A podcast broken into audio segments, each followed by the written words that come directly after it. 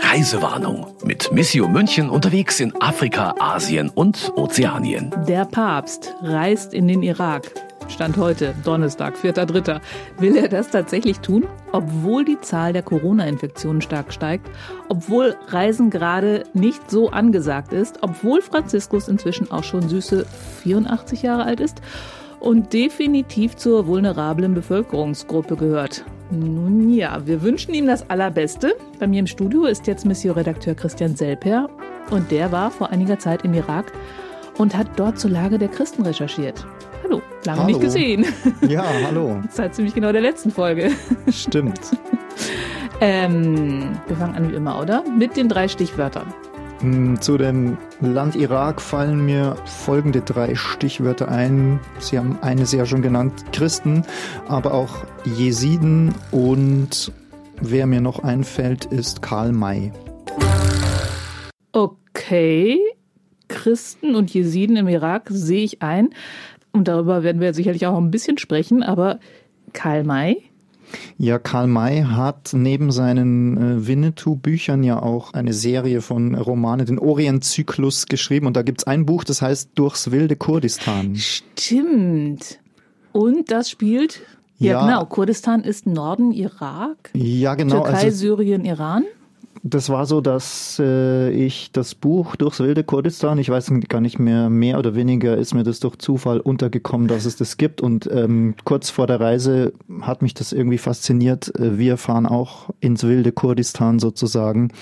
Und dann habe ich das Buch einfach mitgenommen als kleinen Reiseführer sozusagen. Und vorher natürlich komplett gelesen. Ja, was mich fasziniert hat, ist eben, dass, obwohl Karl May nie dort war, die Orte sehr genau beschreibt und ähm, auch die äh, Menschen, die er da angeblich getroffen hat. Und äh, schon im ersten Satz kommen nicht nur die Kurden vor, sondern eben auch die Jesiden. Und das hat mich dran äh, fasziniert. Ich habe gesehen, Sie haben es mitgebracht. Sollen wir Ja. den ersten Satz einfach mal lesen? Finde ich ja total spannend. Ja, das schlage ich mal auf. Durchs wilde Kurdistan vorne ein schöner äh, äh, kurdischer Krieger in bunter Kleidung mit einem Gewehr um die Schultern. Reiseerzählung von Karl May. Eine nächtliche Feier. Der erste Satz geht, wir kehrten vom Besuch des Anführers der Badinan-Kurden zurück, als wir auf der letzten Höhe ankamen und das Tal der Teufelsanbeter überblicken konnten, bemerkten wir ganz in der Nähe des Hauses, das dem Bey gehörte, einen ungeheuren Haufen von Reisholz, der von einigen Jesidi noch vergrößert wurde. Und der Satz, der hat mich irgendwie fasziniert, weil da mehrere Dinge eben genannt sind. Die Kurden, die Jesiden und eben auch die Teufelsanbeter. Wer sind die? Das ist das äh, Klischee, mit dem diese Minderheit der Jesiden sich immer auseinandersetzen müssen. Die werden also gerade von Radikalen, von Islamisten immer als Teufelsanbeter bezeichnet. Hören wir da gleich bestimmt noch was dazu, oder? Warum das so ist? Oder sollen wir das gleich erzählen? Mm, Ja, vielleicht. Also die Jesiden sind ja eine eigene äh, Religionsgemeinschaft, die äh, im Irak beheimatet ist, die immer mal schon in ihrer Geschichte mm, Diskriminierung und Verfolgung erlebt haben.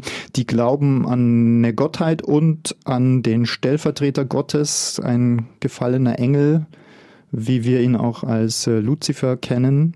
Mm, Der ist auch nicht nur im Christentum, sondern auch im Islam bekannt und der wird oft als, äh, ja, als Pfau, als Pfauenvogel dargestellt. Und weil die diese Figur anbeten in ihren Tempeln und so weiter, heißt es immer, ihr seid ja die Teufelsanbeter. Und das Faszinierende daran ist eben, dass Karl May das schon beschrieben hat, Ende des 19. Jahrhunderts. Ja, äh, man weiß ja, der hat sich immer bedient aus verschiedenen äh, Büchern und Geschichten, auch immer ganz klar seine Sympathien verteilt. Äh, die Bösen sind die, die Guten sind die. Die Jesiden äh, zeichnet er sehr sympathisch, das hat ihn fasziniert. Und ich fand es eben faszinierend, weil wir hierzulande von den Jesiden lange Zeit ja gar nichts mehr wussten, bis die 2014 vom Islamischen Staat überfallen und vertrieben wurden. Wann waren Sie nochmal genau dort? 2017, im August, im Juli und August 2017. Sie haben es ja gerade schon mal angerissen, die politische Lage 2014 bis 2017, da war was los im Irak? Ja, das, das hat man, finde ich, äh, so ein bisschen vergessen, in welcher Situation wir damals gereist sind. Also 2016, 2017 war das gerade ein Höhepunkt, dass der sogenannte Islamische Staat ja in, in mehreren kriegerischen Auseinandersetzungen zurückgedrängt wurde. Gerade in Mosul im Irak war da eine sehr umkämpfte Stadt. Und in der Situation war es eben auch so, dass wir bei Missio sehr viele, sowohl aus dem Irak sehr viele Hilferufe bekommen haben, sehr viele äh, verschiedene Organisationen oder auch einfach äh, Kirchenvertreter, die um Hilfe gebeten haben. Und auch hierzulande haben wir gemerkt, sehr viele Menschen möchten den Menschen im Irak helfen. Und in der Situation haben wir gedacht, es wäre gut, äh, hinzureisen und darüber zu berichten, wie die Lage dort jetzt ist. Und es war dann eben deshalb ähm, so, dass man wir geschaut haben, wo können wir überhaupt hin? Und es gibt eben im Irak, äh, in diesem relativ großen Land mit vielen Wüstengebieten, gibt es diese autonome Region Nordirak, Kurdistan. Und es war relativ schnell klar, wir können nur in diese kurdische Region, die ist einigermaßen sicher. Und von daher, ähm, das eben als Bogen hatte ich immer dieses Kurdistan durchs wilde Kurdistan im Kopf nicht so sehr der Irak, sondern das Kurdengebiet. Ich habe natürlich auch mal, weil wir heißen ja Reisewarnung, in die aktuellen Reisewarnungen des Auswärtigen Amts geschaut und natürlich wird gewarnt, wie immer. Ähm, aber diesen Satz fand ich ganz lustig. Grundlage jeder Reise, die in Gebiete mit Reisewarnung durchgeführt werden, sollte ein tragfähiges, professionelles Sicherheitskonzept sein. Wie war denn Ihr professionelles Sicherheitskonzept?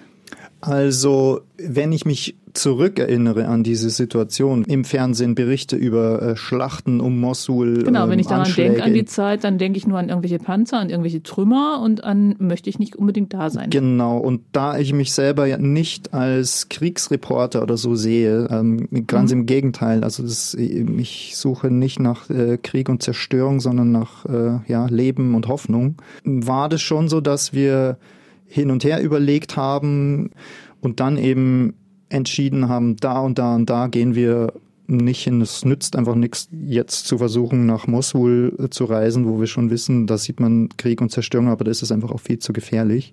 Das wäre eben mit einem, wie es hier heißt, tragfähigen Sicherheitskonzept vielleicht möglich gewesen. Das heißt ja dann einfach, dass man von bewaffneten Militärs begleitet werden muss in gepanzerten Fahrzeugen und so weiter und wahrscheinlich dann auch diese äh, Fahrzeuge gar nicht verlassen kann.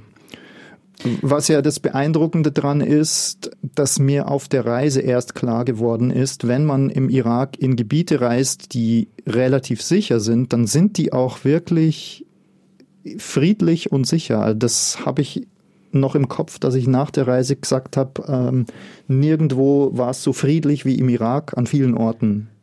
Okay weil gerade die, die Städte im, im, in diesem Kurdengebiet Erbil und Dohuk, Dohuk waren wir noch ein bisschen länger als in der, in der Hauptstadt Erbil, das sind sehr moderne Städte eigentlich mit Hochhäusern und ja, da fahren Autos, da ist nichts zerstört, da kann man auch nachts oder abends rausgehen. Das hatte ich vorher nicht so erwartet. Ich hatte gedacht, man mhm. muss da in der Unterkunft, das war in dem Fall ein, ein, Hotel, da muss man bleiben und kann nie alleine rausgehen. Aber das war da nicht so. Man konnte ganz gemütlich da auf den Bazar gehen, abends was essen. Sehr, sehr friedlich war das. Und die Leute auch unglaublich freundlich und offen. In, in Kurdistan ist es oft auch so, dass man Deutsch äh, hört und da verstanden wird, weil viele Menschen mal in Deutschland waren. Für eine äh, Weile für zum eine Arbeiten. Weile, genau. genau. Ja, und jetzt wieder dort sind. Und dann ist es aber so, sobald man, da muss man nur 15 oder 20 Minuten mit dem Auto irgendwo in eine Region fahren, die eben von diesen kriegerischen Auseinandersetzungen betroffen waren. Und da ist alles zerstört. Das muss doch ganz merkwürdig sein, also wie ein falscher Film ja. oder wie, wie ist das wie ins Kino gehen? Oder wie ist das, wenn man dann so von einer Welt in die andere eintaucht innerhalb von 20 Autominuten? Ja, da fährt man genau, da fährt man so eine Straße entlang, biegt dreimal ab, dann wird das immer mehr äh, eine Ebene, ein bisschen fast schon eine ja nicht Wüste, aber durch diese heißen Temperaturen im Sommer in, in, in anderen Jahreszeiten ist es dann auch durchaus grün und fruchtbar weil ja der große Fluss der Tigris da in der Nähe mhm. ist, Euphrat und Tigris, Haben das Zweistromland. genau in der Schule gelernt. Heute ja. heißt das Irak. Richtig. Mesopotamien, genau. Babylon, all diese, diese Orte und Namen, die man so in dunkler Erinnerung hat, all das ist da. Das ist schon mal faszinierend. Und man fährt die Straße entlang, biegt in ein Dorf oder in eine Kleinstadt ein und sieht plötzlich zerschossene Häuserreihen oder eingestürzte Häuser, bei denen man eher vermutet, es wird durch äh, Luftangriffe zerstört worden sein. Mm, ja. Und immer wieder Flüchtlingslager. Also wirklich ein Eintauchen von einer Welt in die andere ja. innerhalb kürzester Zeit. Ähm, ich habe natürlich auch mal wieder ein paar Länderinfos vorbereitet, damit wir ein paar Zahlen zu diesem Land haben, in das Sie da gereist sind. Die Republik Irak hat derzeit ca. 38 Millionen Einwohner. Zwei Drittel davon leben in den großen Städten, rund sieben Millionen allein in und um Bagdad. Etwa 97 Prozent der Bevölkerung sind muslimisch. Die beiden großen Glaubensrichtungen sind die Schiiten, die zwei Drittel der Bevölkerung ausmachen, und die Sunniten, die fast ein Drittel ausmachen. Im Norden des Landes, also dem Bereich, der zur Region Kurdistan gehört, stellen die Sunniten allerdings die Mehrheit. Christen, Jesiden und andere Religionen bilden mit circa drei Prozent eine Minderheit. Vor etwa 100 Jahren lag ihr Anteil allerdings noch bei etwa 25 Prozent. Fast zwei Millionen Christen sind in den vergangenen Jahren geflohen. Jede Menge Zahlen, Christian Selper. Da sind aber nicht nur Christen auf der Flucht, oder? alle Minderheiten, gerade von dem Aufstieg des Islamischen Staates, waren alle Minderheiten betroffen. Die galten alle als Feinde. Der Islamische Staat hatte auch sehr viele äh, muslimische äh, Menschen vertrieben aus ihren Dörfern, die nicht mitmachen wollten bei diesem Kalifat, bei diesem radikalen Kalifat, was da ausgerufen wurde. Christen, Jesiden. Und alle Leute, die nicht mitmachen wollten. Genau. Der Anlass für diese Reisewarnung-Folge zum Irak war ja, dass der Papst verkündet hat, er will dahin fahren. Was er offensichtlich scheinbar tut. Ich habe mir mal das gesamte geplante Programm angeschaut. Muss jetzt einmal rascheln. Und er fährt natürlich nach Bagdad. Das ist ja die Hauptstadt. Da trifft er die politischen Führer, wie es sich für ein Staatsoberhaupt gehört. Genauso eins ist er ja schließlich auch. Ein weiterer Programmpunkt ist Ur. Ich habe mal nachgeschaut. Das ist die Hochburg der Chaldäer. Von dort ist Abraham ins gelobte Land aufgebrochen. Und da soll es dann ein Treffen aller im Irak vertretenen Religionen geben. Das sind eine ganze Menge, auch wenn die, äh, der Islam die große Mehrheitsreligion ist. Da gibt es nämlich außer den Muslimen noch Christen, Juden, Mandäer und Jesiden. Die sollen alle teilnehmen. An der Tempelruine soll es ein Gebet geben, ein gemeinsames. Da waren Sie aber nicht, oder? In Ur. Da waren wir nicht, nein. Ja, aber ähm, Sie haben es ja eben auch schon mal gesagt, apropos Abraham, wenn man so auf die Landkarte schaut, das sind eine Menge Namen, die man auch aus der Bibel kennt. Babel, haben Sie gerade auch schon mal gesagt, das ist echt das von dem Turmbau zu? Babylon, ja. Ich glaube, die archäologische Stätte ist nah in der Nähe von Bagdad. Ninive kommt mir auch sehr bekannt vor. Da war irgendwas mit Jona, glaube ich, oder? Ja, müssen wir äh, vielleicht unsere Hörerinnen und Hörer bitten nochmal. Bitte mal schreiben Sie uns, wenn Sie die Geschichte genauer wissen. Wir sagen am Ende des Podcasts nochmal die E-Mail-Adresse. Ähm, Reisewarnung at missio.de. Dankeschön. Betreff Ninive. Genau. Die Ninive-Ebene geografisch ist auch das zentrale Siedlungsgebiet der Christen bis heute. Es gibt sehr viele christliche Dörfer, wo die ähm, Christen dann auch die Bevölkerungsmehrheit stellen. Also das ist, obwohl sie im ganzen Land in einer kleinen Minderheitsposition sind, ist es dann oft so, dass es rein christliche Städte und Dörfer gibt. Und außerdem wollten wir ja auch keine Bibelstunde machen. Aber ich finde, das zeigt, wie, wie wichtig das Land kulturhistorisch ist und auch für die Christen, wie wichtig das ist.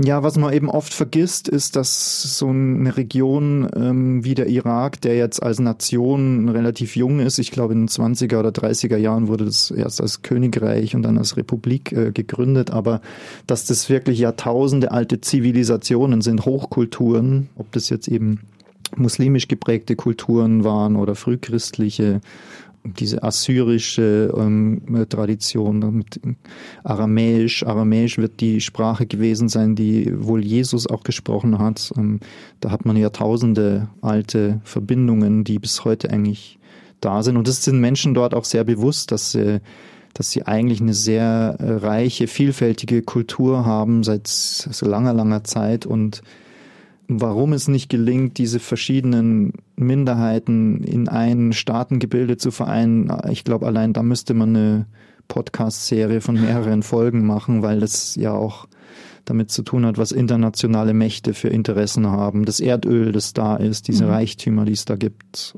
Und auch einfach die, die Siedlungsgebiete nicht groß sind. Es ist nicht jedes äh, Gebiet im Irak kann man einfach so leicht besiedeln. Es gibt sehr große Wüstengebiete. 38 Millionen Menschen sind doch relativ viele. Und das war eben auch zu der Zeit durch den Islamischen Staat eins der Probleme, als die diese Terroristen äh, die Menschen vertrieben haben aus ihren Heimatstädten, mussten die weggehen, woanders Zuflucht suchen. Gerade in diesen äh, Kurdengebieten haben, wurden sehr viele sowohl Christen als auch Jesiden aufgenommen. Die Jesiden sind eher in Flüchtlingslagern untergebracht. Christen haben eher Unterkunft gefunden bei äh, anderen christlichen Familien, die dort schon äh, früher waren.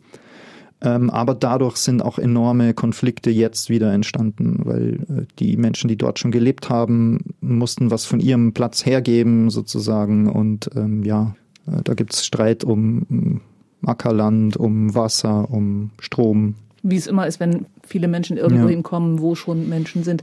Aber was ich damit sagen wollte, war eigentlich, man hat, so auch als Kind der 80er Jahre, dass ich bin, immer so dieses Bild von Irak zerbombte Städte, Grau, Trümmer. Hm? Und wenn man sich dann eben diese Namen anschaut, merkt man, wie kulturell wichtig dieser Staat ist. Und das, finde ich, sollte man nochmal im Hinterkopf haben, wenn wir jetzt weiterreden ich habe das auch persönlich so in Erinnerung, der Irak, die Erinnerung an diesen, auch diesen Golfkrieg um Saddam mhm. Hussein, Kuwait und so weiter. Das ist auch für mich persönlich ist das so die erste Erinnerung als äh, Kind in der fünften, sechsten Klasse. Das, das, das war das, wo, wo man immer von Krieg und mhm. Zerstörung mhm. gehört hat und, und diese andere Tradition ist so ein bisschen in Vergessenheit geraten. Ja. Und im Prinzip war es ja auch das, was Sie erwartet haben, weil äh, Sie ja gesagt haben, wenn man da hinfährt, können wir denn da? Und man kann nicht aus dem, also wahrscheinlich haben Sie auch rundherum genau diese Fernsehbilder erwartet, oder? Ja, und zum Teil haben wir die dann ja auch äh, gesehen und ähm, ja. Aber eben als Wechselbad der Gefühle. Ja. Ich habe, äh, was mir sehr im, im Kopf geblieben ist, dort, äh, wir waren einmal an einem Stopp auf einem Weg in äh, mehrere Flüchtlingslager und, und irgendwie ist es aber doch so, dass man unterwegs auch mal hält und mal was essen will und da gibt es auch verschiedene äh, Orte so in den in Bergen, wo es kühler ist und ein Wasserfall war, da waren noch sehr viele Menschen schwimmen und äh, hatten einen Ausflug gemacht und wir haben ein Eis gegessen. Und für mich ist Eisessen ist äh, ja gehört zu meinen äh, Kindheitserinnerungen das friedlichste, was es gibt. Äh, man ist in Italien am Strand und mhm. kriegt als Kind ein Eis und äh, ich habe da, ich habe das wirklich in Erinnerung. Wir haben da das Eis gegessen und ich habe gedacht, das gibt's doch jetzt nicht. Wir sind im Irak und Schmecken ja, Eis. Als ob es ja. ja, das Schönste Aber wahrscheinlich kriegt man doch wäre. genau in dem Moment dann auch mit, was da auch wirklich kaputt ist. Also wenn man quasi die heile Welt dann ne direkt daneben ja. hat. Andererseits wird es ja dadurch total unverständlich und, und das ist ja auch ja, die Sinnlosigkeit des Krieges mhm. sieht man dann wirklich vor Augen, weil eigentlich ist es ja so auf der Welt. Niemand will eigentlich äh, Krieg und Gewalt und trotzdem gibt es. Und die Orte, die Sie da besucht haben, kennen wir auch alle aus den, nein, zwei von dreien kennen wir aus den Nachrichten, beziehungsweise zwei von den dreien, die der Papst dann jetzt auch besuchen will. Erbil, Mossul und Karakosch. Karakosch liegt ziemlich genau in der Mitte der anderen beiden Städte. Erbil, das ist die Hauptstadt der Kurden, kann man ja. sagen. Ne? Das Gebiet der Kurden liegt ja im Norden von Irak, haben wir schon gesagt, und erstreckt sich von dort auch in die Türkei, in den Iran und nach Syrien. Wusste schon Karl May. Und dorthin sind eben viele Christen und auch Jesiden 2017, nee, 2014 geflohen, als der IS sie vertrieben hat. Und Mosul ist quasi die Stadt, aus der viele geflohen sind. Und Karakosch, das liegt in der Ninive-Ebene zwischen Mosul und Erbil. Und wo waren Sie jetzt und was war vorher passiert und was haben Sie erlebt? Also 2014 hatte der sogenannte Kalif des Islamischen Staates al-Baghdadi, also einfach ein Terroristenführer, das würde ich jetzt hier im Radio auch gerne nochmal betonen, wahrscheinlich einfach ein böser Mensch, furchtbarer Charakter. Ich meine, jemand, der die Leute zwingt, dass, äh, was weiß ich, ja, dass Menschen geköpft werden, dass äh, Frauen entführt werden und äh, den IS-Kriegern zugeführt werden und so weiter und so weiter. Naja, diese furchtbaren Schergen dieses sogenannten Islamischen Staates, ähm, die haben 2014 den Leuten gesagt, äh, durch Moscheeansprachen zum Beispiel, es ist wohl besser, wenn ihr hier verschwindet, weil wir hier kommen. Und ähm, die meisten Menschen haben das als Warnung äh, sofort verstanden und sind eben, bevor der islamische Staat wirklich dann in die Städte eingefallen ist, haben die sich auf den Weg gemacht und äh, ihre Städte verlassen. Diejenigen, die noch zurückgeblieben sind, von denen sind sehr viele dann äh, gefangen genommen worden sind nicht mehr freigekommen, andere schon. Ja. Äh, sind nicht mehr freigekommen, heißt, dass die auch tatsächlich niedergemetzelt worden sind. Ja, also bei beiden Gruppen, äh, bei beiden Geschichten war das so, dass äh, Überlebende uns sowohl schlimmste Geschichten erzählt haben, manche haben mir auf dem Handy Fotos gezeigt, ähm, die, die sehr äh, grausam äh, ausgesehen haben.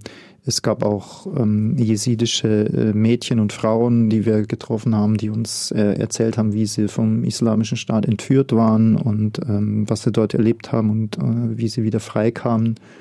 Wir haben leider auf diesen Reisen nicht immer die ausreichende Zeit. Ich gerade, ich denke mir gerade solche Geschichten, wenn man da wirklich äh, Menschen monatelang begleiten würde, ähm, im Sinne von äh, Therapiegesprächen würden die noch ganz andere Dinge erzählen als jetzt nur in einer kurzen äh, Begegnung. Aber selbst da war das schon, ähm, ja, war das schon unglaublich, was die erlebt hatten. Und äh, ich habe aber trotzdem immer gespürt, dass es denen auch sehr wichtig ist, dass es erzählt wird. Auch die eine Familie, die in der Reportage vorkommt, die wir äh, im Bild hatten, die der Kollege Fritz Stark fotografiert hat, also mit Kopien von Passbildern von den Verwandten, den Söhnen und Brüdern und Töchtern, die nicht mehr da sind. Also das halten die in die Kamera. Die saßen da in einem äh, Flüchtlingszelt. Da hat der eine sofort gesagt, ja, sehr gut, dass Sie da sind. Bitte schreiben Sie das auf, schreiben Sie das auf. Das war denen wirklich extrem wichtig. Was war denen da wichtig? Was sollte man aufschreiben? Einfach, äh, die hatten gesagt, wir haben das Gefühl, dass die Welt uns eigentlich nicht äh, richtig ernst nimmt sind oder dass wir eigentlich vergessen werden mit unserem Schicksal, dass auch dieser, ja, das ist inzwischen auch als Völkermord äh, definiert worden, diese, diese Grausamkeiten, die der islamische Staat den Jesiden angetan hat und dass die auch ähm, ja, fürchterliches erlebt haben und äh, dann aber auch jetzt die Problematik haben, dass sie nicht mehr in ihre Heimat zurück können, weil dort die Dörfer eigentlich zerstört sind. Ähm, weil dort auch ein Vertrauen verloren gegangen ist. Ähm, muslimische Nachbarn, mit denen sie eigentlich zusammengelebt hatten, die haben wohl den äh, Angreifern damals den Weg gezeigt und gezeigt, da äh, sind die und die Familien, die könnt ihr ähm, angreifen. Ähm, das ist bei den Jesiden wirklich zurzeit bis heute sehr, sehr schwierig. Deshalb leben die meisten da immer noch in, in relativ großen Flüchtlingslagern, selbst wenn die Lager nicht mehr ganz notdürftig nur äh, sind, sondern das waren, selbst als wir dort waren, waren das so äh, Containeranlagen, die oft auch von außen mit einem Kühlaggregat gekühlt wurden und fließend Wasser und Strom auch hatten. Aber gerade wenn man sich vorstellt, dass das eine sehr traditionelle Volksgruppe ist, eine sehr traditionelle Gemeinschaft, die in ganz einfachen Dörfern auf dem Land im Gebirge lebten, wenn die jetzt in diese Flüchtlingsunterkünfte gezwungen werden, dann ist es trotzdem kein, äh, kein gutes Leben. Was mir auch im Hinterkopf ist, das war, vielleicht erzählen Sie es nochmal ganz kurz, diese Geschichte. Irgendwie war da was mit in die Berge und von allen Seiten eingekesselt sein. Also es war ja eine sehr, eine richtig verzweifelte Lage und ich habe es jetzt nicht mehr. Wer, wer ist da wohin und wie? Also ähm, das Sinjar-Gebirge, was das Grenzgebiet zwischen Irak, äh, Syrien und der Türkei ist, ist eines der traditionellen Siedlungsgebiete der Jesiden und man weiß eigentlich nicht ganz genau, weshalb der islamische Staat dort äh, entschieden hat anzugreifen oder dort die Menschen zu vertreiben, aber vielleicht war das einfach nur so, dass sie eben möglichst viele Gebiete unter ihre Kontrolle bringen wollten. Ähm, und dort eben ja eingefallen sind und äh, die Menschen fliehen mussten.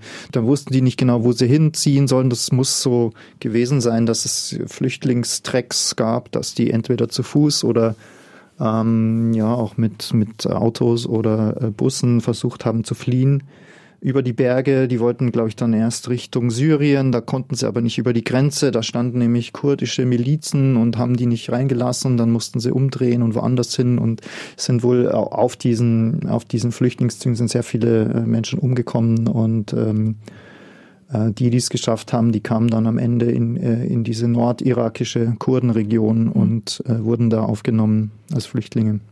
Aber es war doch dann wohl irgendwie so, habe ich in Ihrer Reportage gesehen, ähm, dass der das habe ich nicht ganz verstanden, genau. Der syrische Zweig der PKK, die quasi gerettet hat, indem die dann quasi von Syrien aus in den Irak rein sind und da fast 50.000 halb verhungerte, halb verdurstete Menschen gefunden haben, die dann über Syrien wieder zurück in den Irak in diese Flüchtlingslager gebracht haben. Habe ich das richtig verstanden? Die, Weil das ist so eine Geschichte, die mir sehr präsent geblieben ist. Ja, es, es war letztlich auch der Grund, weshalb äh, der Westen, die USA en, entschieden haben, da in den Krieg überhaupt einzugreifen gegen den Islamischen Staat. Und dann wird's richtig unübersichtlich. Genau, und die, die Kurdenmilizen, die da die Flüchtlinge aufgenommen haben, die haben sich ja ein bisschen auch versprochen, äh, mit Hilfe der USA und auch äh, Europas äh, ihren lang gehegten Traum von einer unabhängigen Nation Kurdistan zu verwirklichen. Und Deutschland mit der Bundeswehr hat auch die Kurden Peschmerga heißen die ja auch, äh, ausgestattet mit Waffen. Und es ist aber nicht gut genug kontrolliert worden, wo diese Waffen überall gelandet sind. Und ähm, verschiedene äh, Kurdenmilizen werden sich da auch bedient haben.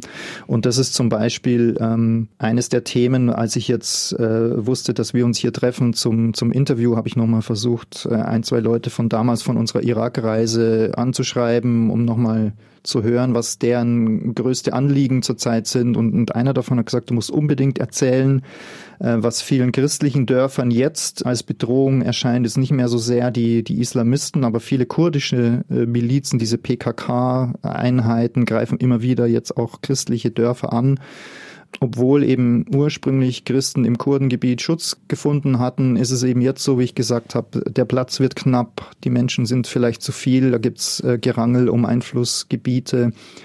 Dieser Traum von der kurdischen Nation ist ja erstmal wieder geplatzt. Ähm, es gab zwar ein Unabhängigkeitsreferendum, aber das ist hier nicht viel äh, wert. Äh, die das Kurdistan wird keine unabhängige Nation werden. Jetzt äh, haben diese Milizengruppen wieder andere Dinge im Sinn und, und Christen fühlen sich jetzt in vielen Dörfern dadurch bedroht und dass die wieder noch mehr zur Auswanderung getrieben werden sollen zum Beispiel. Das haben die mir gerade jetzt äh, gestern übrigens nochmal gesagt.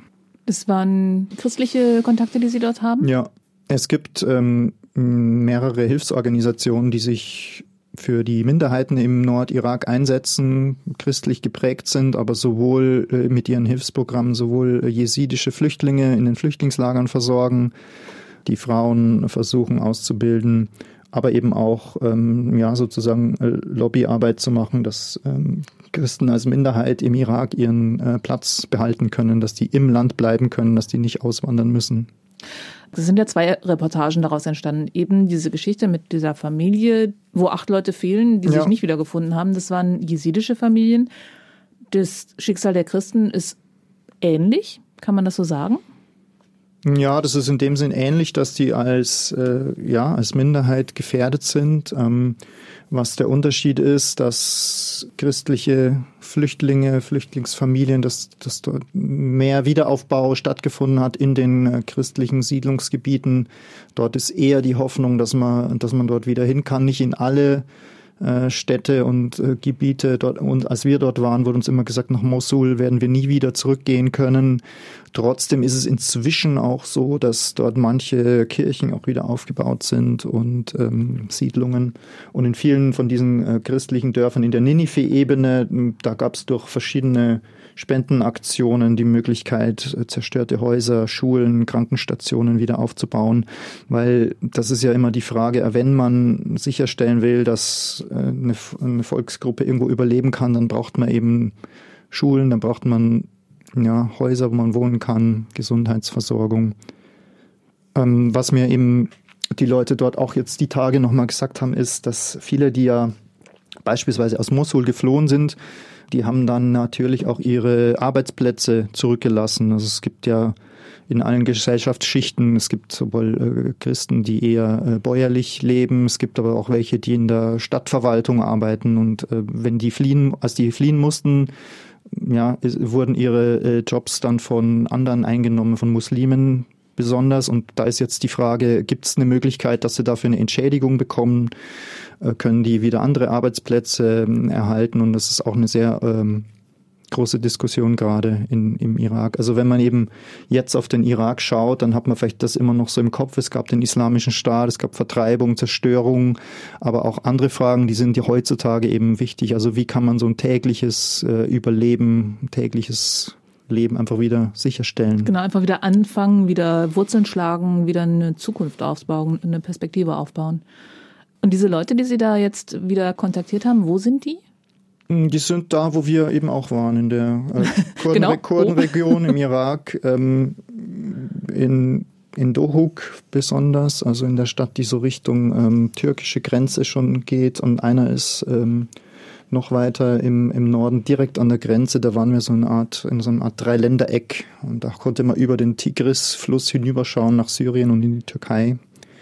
Ähm, ich sag's deswegen so ein bisschen, ich laviere so ein bisschen rum, weil ähm, sowohl die sagen das immer wieder, als auch ich habe nochmal in meinen Notizblock nachgeschaut, da hatte ich mir so einen Satz reingeschrieben, den uns einer gesagt hat, please don't write anything that harms us. Bitte schreiben Sie nichts, was uns schaden könnte. Drum sind Sie manchmal mit ein bisschen vorsichtig ja, mit den Äußerungen. Genau. Ähm, fällt in dieses Kapitel oder unter diese Überschrift auch der Grund dafür, dass Sie nicht geschrieben haben, was die Frauen Ihnen erzählt haben, die geraubt wurden, oder war das einfach zu heftig, dass es in die voyeuristische Gegend gehen, äh, Richtung gehen würde? Ja, würde ich so sagen. Also das war auch so, dass wir da in einer Gruppe äh, saßen mit äh, vier, fünf jüngeren äh, Frauen, alle schwarz gekleidet und eine hat übersetzt und mir ist dann eben aufgefallen, dass es denen sehr schwer fällt, so über ihre eigene Geschichte zu reden. Da hat immer jeder die Geschichte von den anderen erzählt. Okay. Ja, und ich finde ähm, alleine das, was man als Andeutungen äh, weiß und sich selber auch vorstellen kann, ähm, wenn Frauen von äh, islamistischen Kriegern entführt werden, äh, kann man sich die Details ja auch äh, vorstellen, was den oder man kann sich eben auch nicht mir vorstellen. Gott sei was, Dank nicht ja, vorstellen. So ist es, genau. Und ich möchte es mir auch gar nicht vorstellen, aber ich fand es sehr interessant, wie sie es äh, geschrieben haben, dass sie es nämlich eben nicht geschrieben haben. Fand ich klasse. Ähm, Karakosch ja. war auf der Reiseliste und ist auch auf der Reiseliste des Papstes.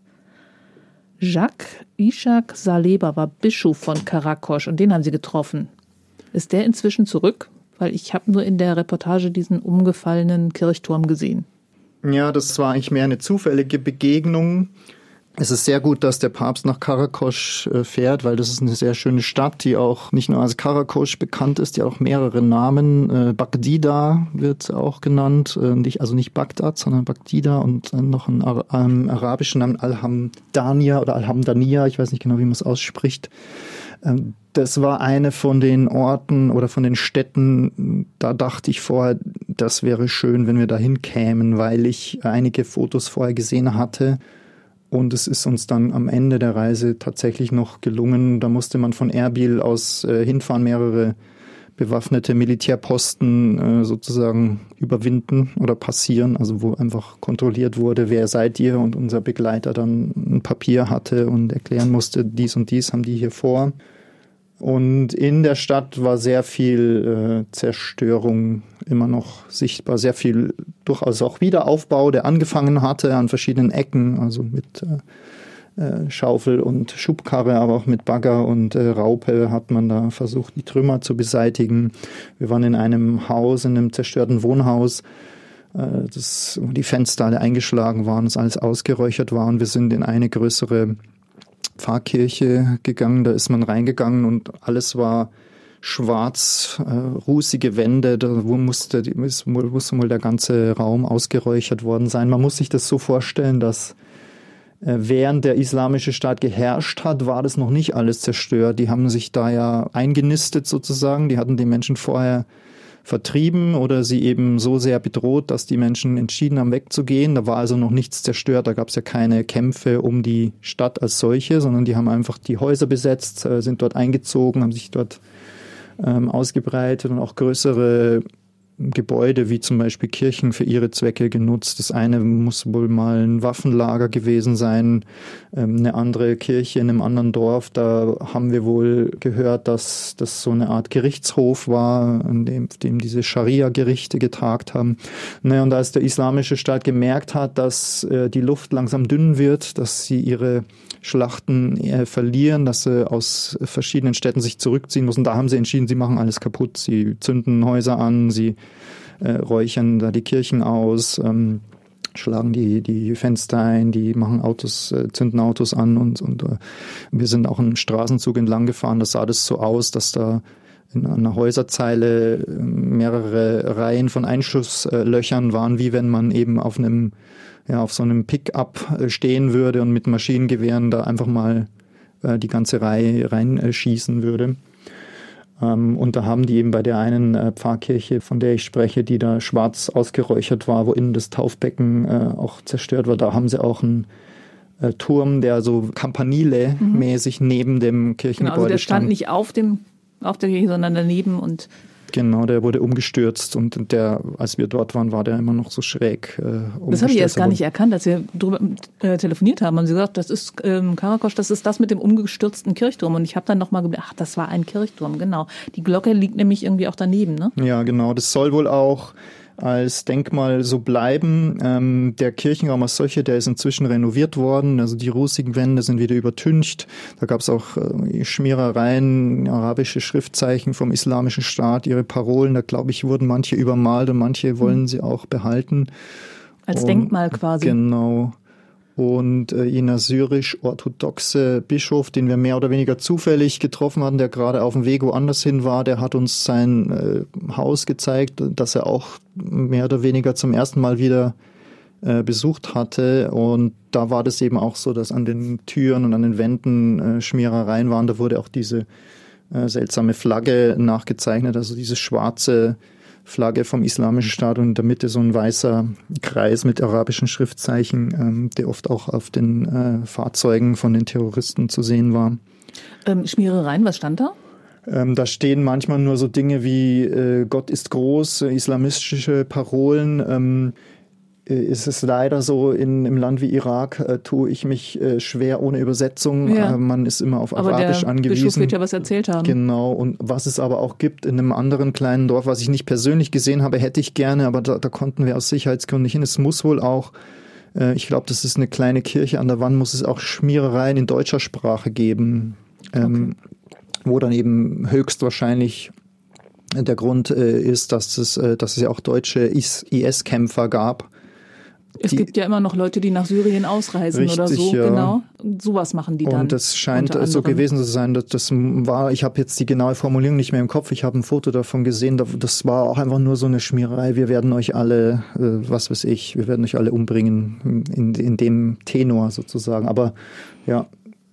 Das ist dann immer, äh, finde ich immer total spannend, wenn Sie dann was erzählen und ich das dann so mit irgendwelchen ähm, Nachrichtengeschichten, die ich hier mitbekomme, vergleiche. Also gerade so dieses, die Jugendlichen, die nach Syrien oder in die Türkei ausreisen und dann hört man, aha, da sind sie gelandet. Wir haben auf der Reise auch einen getroffen in Erbil, ähm, einen äh, jungen Mann aus Hamburg, dessen Eltern Kurden sind der saß in seiner Kampfmontur, so einer Tarnweste und hat uns erzählt, er hat entschieden, er möchte dem Kampf gegen den IS beitreten und äh, sich den Kurdenmilizen anschließen. Ich weiß nicht genau, was daraus geworden ist. Ich weiß auch nicht genau, wie realistisch dieses Projekt war, aber es gibt eben in Erbil, in äh, der Hauptstadt der Kurdenregion, gibt es ein äh, Lokal namens Deutscher Hof, das von einem Deutschen betrieben wird. Ein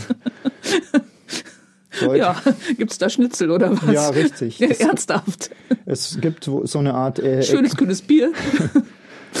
so eine Art Exilgemeinde im Nahen Osten auch. Ja, doch, dadurch, dass die Bundeswehr im Irak äh, stationiert ist äh, oder vor allem auch in Afghanistan natürlich. Äh, der Betreiber des deutschen Hofes war vorher in Kabul und hatte dort ein deutsches Lokal und äh, es ist in Kabul wurde es ihm etwas zu gefährlich und dann ist er nach äh, Irak, nach Erbil umgezogen. Und unsere Unterkunft war zufällig da um, ums Eck eigentlich. Und dann, ich hatte davon schon mal irgendwie gelesen und haben wir natürlich mal hingeschaut. Und da trifft man dann allerlei seltsame, äh, interessante Gestalten. Einer, der mal äh, in Afghanistan von, äh, von Taliban entführt worden war, war zum Beispiel da. Und eben auch dieser äh, junge Mann aus Hamburg, der auf der Suche nach Kontakt zu den Kurdenmilizen war.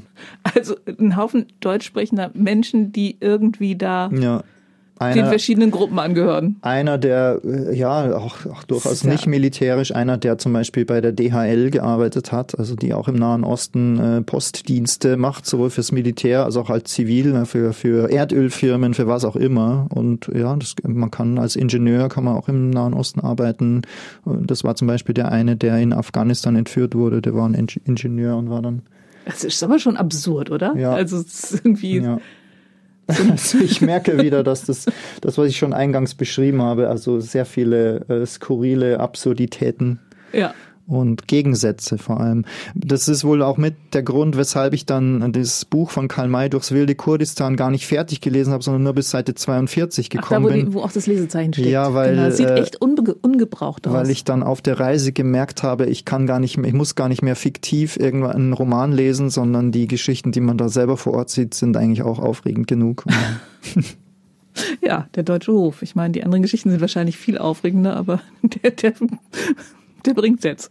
Ähm, Fritz Stark war mit Ihnen da. Ja. Genau.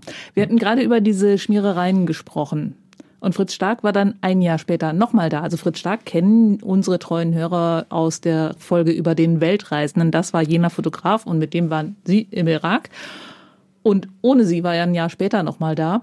Und dann hat er wieder Schmierereien gesehen. Aber die hatten gar nichts mehr mit dem Kalifat zu tun. Ja, er hat mir das nachher erzählt, dass er da Wandschreibereien angeschaut und gedacht hat, ah, das ist wieder sowas, hier, äh, Gott ist groß, dies und das. Und dann hat er sich das übersetzen lassen und die haben ihm dann aber gesagt, das heißt, Bauarbeiter gesucht oder wer kann mir eine Schubkarre leihen?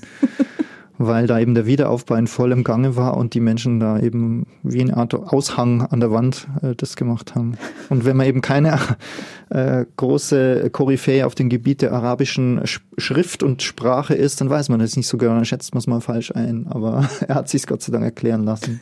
Aber es ist doch ein tolles Zeichen dafür, wie sich so ein Land dann auch schnell wieder verändert. Ja. Wie stark Menschen sind und wieder aufbauen wollen. Und deshalb äh, ist es eben auch jetzt so, dass ich einen der Leute nochmal gefragt habe, was erwartet ihr euch von dem äh, Papstbesuch? Und genau das sehen die Menschen so, dass das eine enorme Aufwertung ihres Schicksals ist, wenn so ein hoher Religionsführer aus dem Ausland, der aber eben weltweit respektiert wird, kommt. Also nicht nur für die Christen oder Katholiken, sondern eben alle sehen das so weil religiöse Würdenträger wertgeschätzt werden, selbst wenn sie von der anderen Religion erstmal sind. Deshalb wird es auch diese Art von Höflichkeitsbesuch geben mit muslimischen Führern, chaldäischen Gemeinden ähm, und so weiter. Also alleine, dass man da wieder den Blick auf die Region richtet und ich denke, deshalb ist es dem Papst auch so wichtig, gerade auch trotz der aktuell schwierigen Lage, Corona und auch der Sicherheitslage, dieses Zeichen zu setzen und, und das ist wirklich das kann man nur unterstützen. Es ist nur die Frage, wie viele Menschen er da auch wirklich treffen wird aufgrund der aktuellen Situation. Ja, das haben Genau, das hat derjenige auch gesagt. Das ist das, was ein Kritikpunkt sein könnte, dass die einfachen Leute ihm vielleicht gar nicht nahe kommen, die sich aber das mhm. eigentlich sehr wünschen würden, ihn zu erleben aus der Nähe. Dieses Gebetstreffen ist in Ur, hatten wir ganz am Anfang schon gesagt. Aber es gibt eben noch einen Ort und den haben Sie, glaube ich, nicht besucht. Das ist nämlich Najaf. Und da will er den Schiitenführer Großayatollah al-Sistani treffen. Also den haben Sie nicht getroffen. Nein, der ist schon 90 inzwischen. Echt?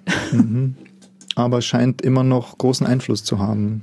Ja, das hat hohe Aufmerksamkeit erregt, als jetzt angekündigt wurde, der Papst und Großayatollah werden sich treffen. Aber Sie kennen jemanden, der in Najaf zumindest war. Stimmt, ja. Wir haben als äh, Missio, wie gesagt, schon lange Verbindungen im Irak. Deshalb war ich nicht der Erste, der für Missio in den Irak gereist ist, sondern Barbara Brüstler, habe hab ich natürlich vorher recherchiert, nein, haben Sie mir erzählt. Das ist äh, die geschätzte Kollegin, die unsere treuen Hörer aus der Reisewarnung Folge über den Niger kennen. Und die war auch gar nicht alleine unterwegs, sondern mit dem Nahostexperten schlechthin, mit Peter Scholler-Tour. Schade, dass wir nur zu zweit im Studio sein dürfen, Corona-technisch. Ich hätte ja gerne gehört, wie das war. Mm, wir könnten ja mal versuchen, Barbara einfach anzurufen. Ich hätte die Nummer hätte ich hier, das okay. Telefon auch. Einmal zeigen. Ich schau mal hier kurz. Ich mache das mal kurz hier auf weil es darf eigentlich keine Folge, keine Sendung über den Nahen Osten gehen, ohne dass der Name Peter Scholl-Latour fällt. Okay, ich tippe mal die Nummer ab. Ja, das sieht doch gut aus. Hoffentlich ist sie nee. da. Jetzt.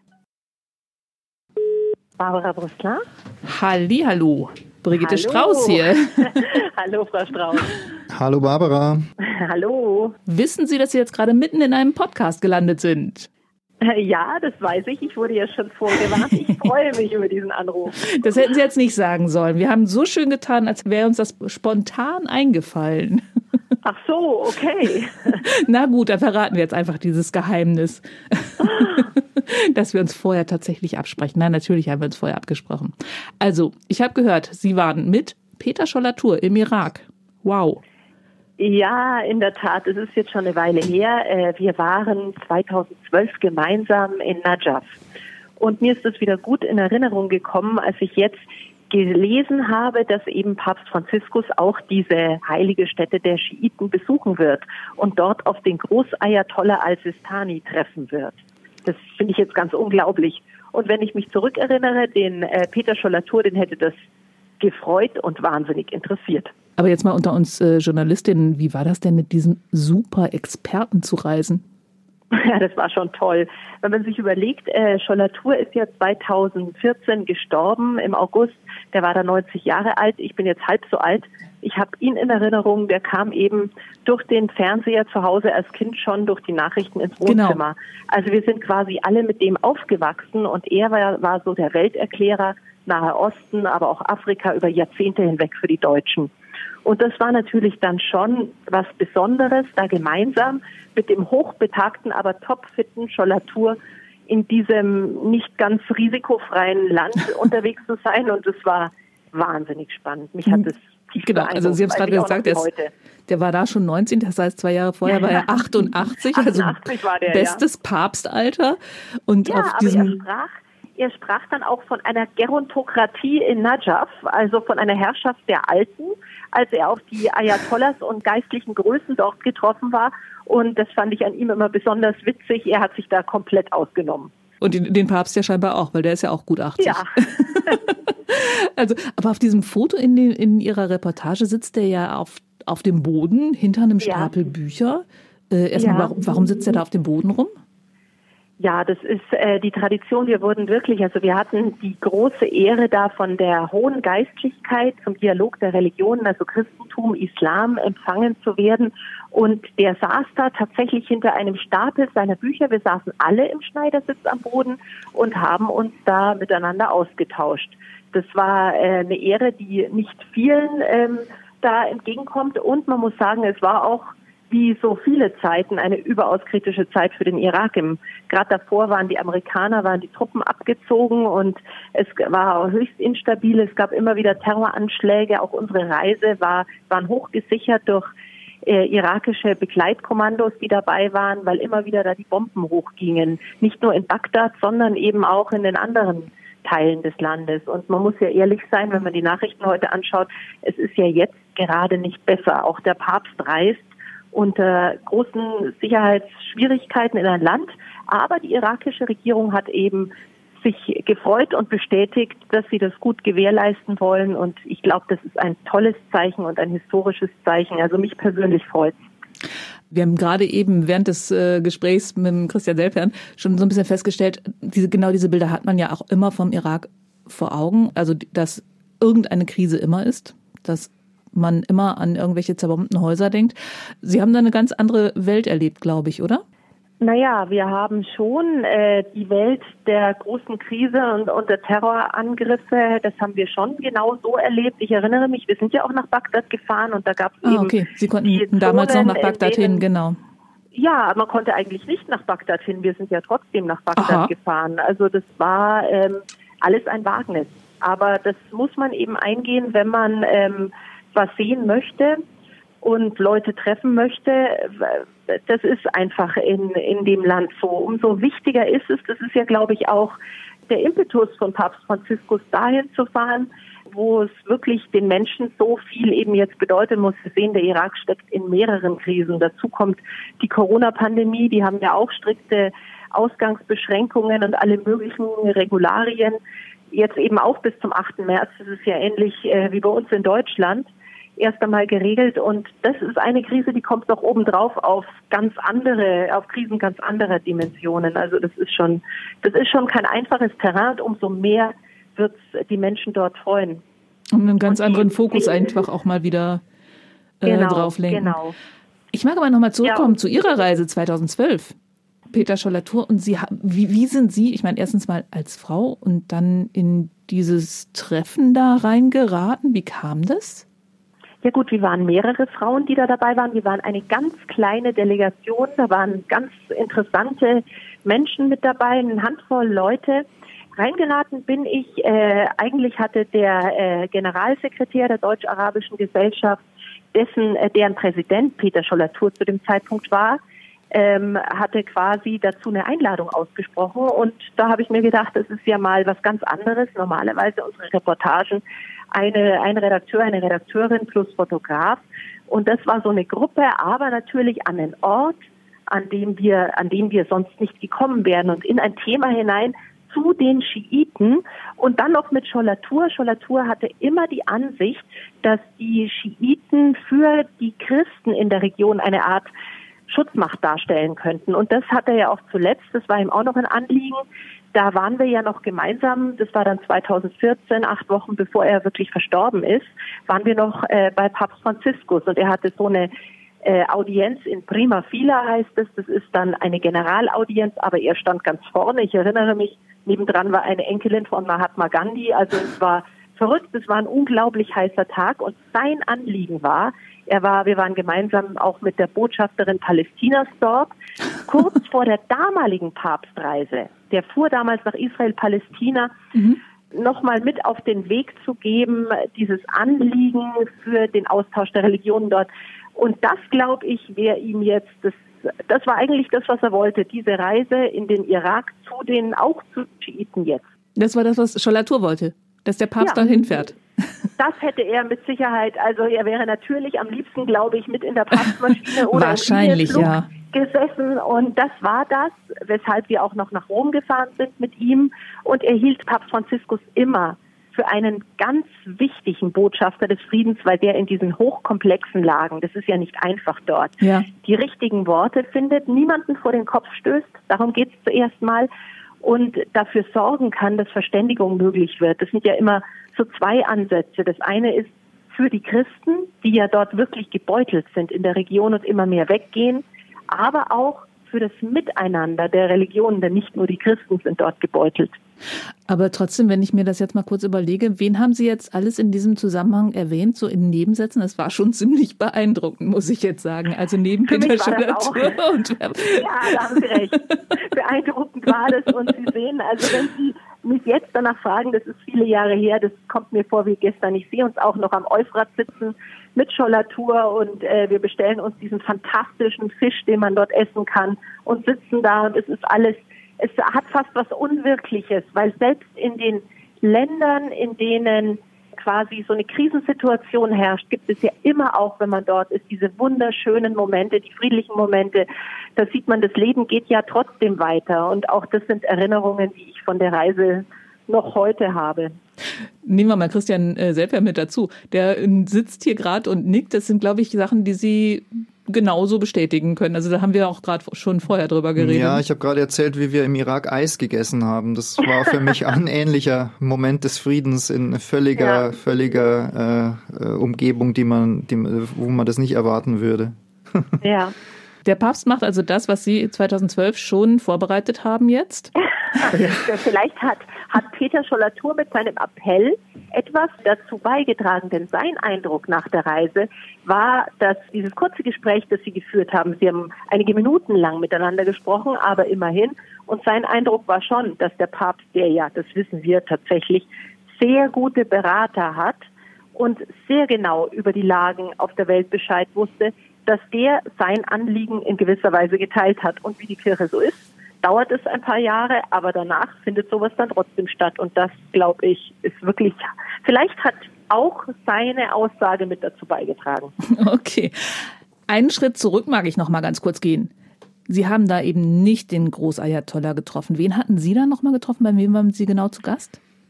Wir waren bei verschiedenen. Da gab es den Ayatollah al-Najafi, al-Kerbalay, dann es gab verschiedenste Namen die ähm, alle ganz, ganz wichtige Einflussfaktoren sind. Man muss wissen, die sprechen nicht nur für die schiitischen Muslime des Irak, sondern für die Schiiten weltweit im Prinzip, weil eben Kerbala und auch Najaf die großen Heiligtümer sind.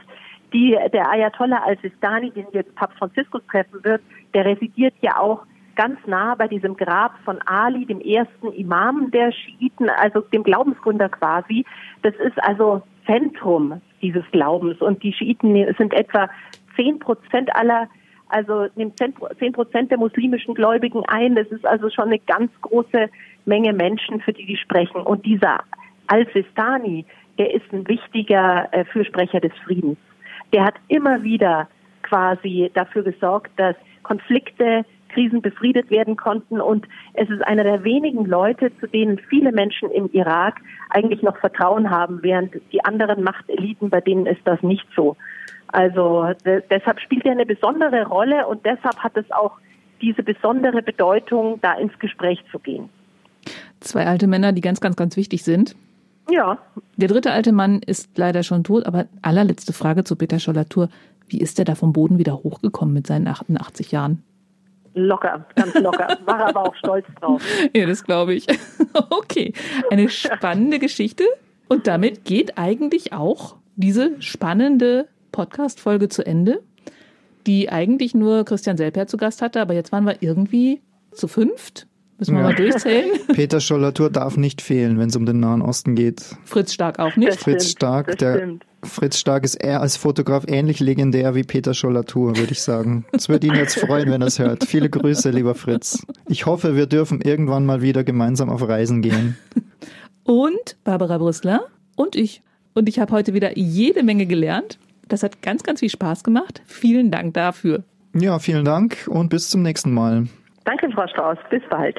Und beim nächsten Mal gibt's gleich zwei Premieren auf einmal. Dann reist die Reisewarnung nämlich in eine, zumindest für Bayern, sehr exotische Gegend, nämlich nach Hamburg. Dort hat sich Christina Balbach auf die Suche nach Spuren der kolonialen Vergangenheit Deutschlands gemacht und einiges aufgetan. Jedenfalls, das ist die zweite Premiere. Christina Balbach ist dann nämlich zum ersten Mal in der Reisewarnung zu hören, anders als alle heute in dieser Folge Beteiligten. Das heißt, doch, Peter Schollatur war auch zum ersten Mal dabei. Die nächste Folge gibt's dann wie immer am ersten Donnerstag im Monat und das ist dann der, kein Scherz, 1. April. Bis dahin machen Sie es gut, Ihre Brigitte Strauß. Das war Reisewarnung mit Missio München unterwegs in Afrika, Asien und Ozeanien.